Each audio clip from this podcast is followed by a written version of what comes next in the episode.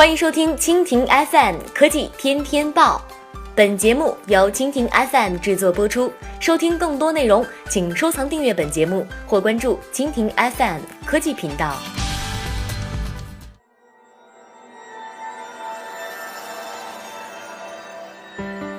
几天前，百度创始人李彦宏乘自动驾驶汽车前往百度 AI 开发者大会现场，吸引了不少眼球。会场外，舆论对自动驾驶汽车上路的合法性有争议，相关部门介入调查。会场内，百度总裁陆琪宣布开放名为 Apollo 的自动驾驶平台，开发者借助 Apollo 能力，可以搭建自己的自动驾驶。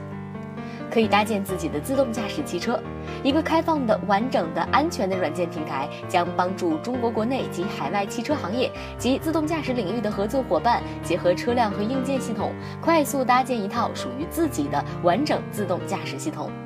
记者了解到，百度今年四月宣布 Apollo 计划以来，已经与全球的五十多家车企进行合作，包括奇瑞、北京汽车、一汽解放、博世集团、大陆集团等等。根据 Apollo 的开放计划，百度计划在二零一七年七月开放封闭场地炫技自动驾驶，九月开放固定车道跟车自动驾驶，年底输出简单城市路况的自动驾驶能力，在二零二零年之前实现高速和城市道路全路网自动驾驶。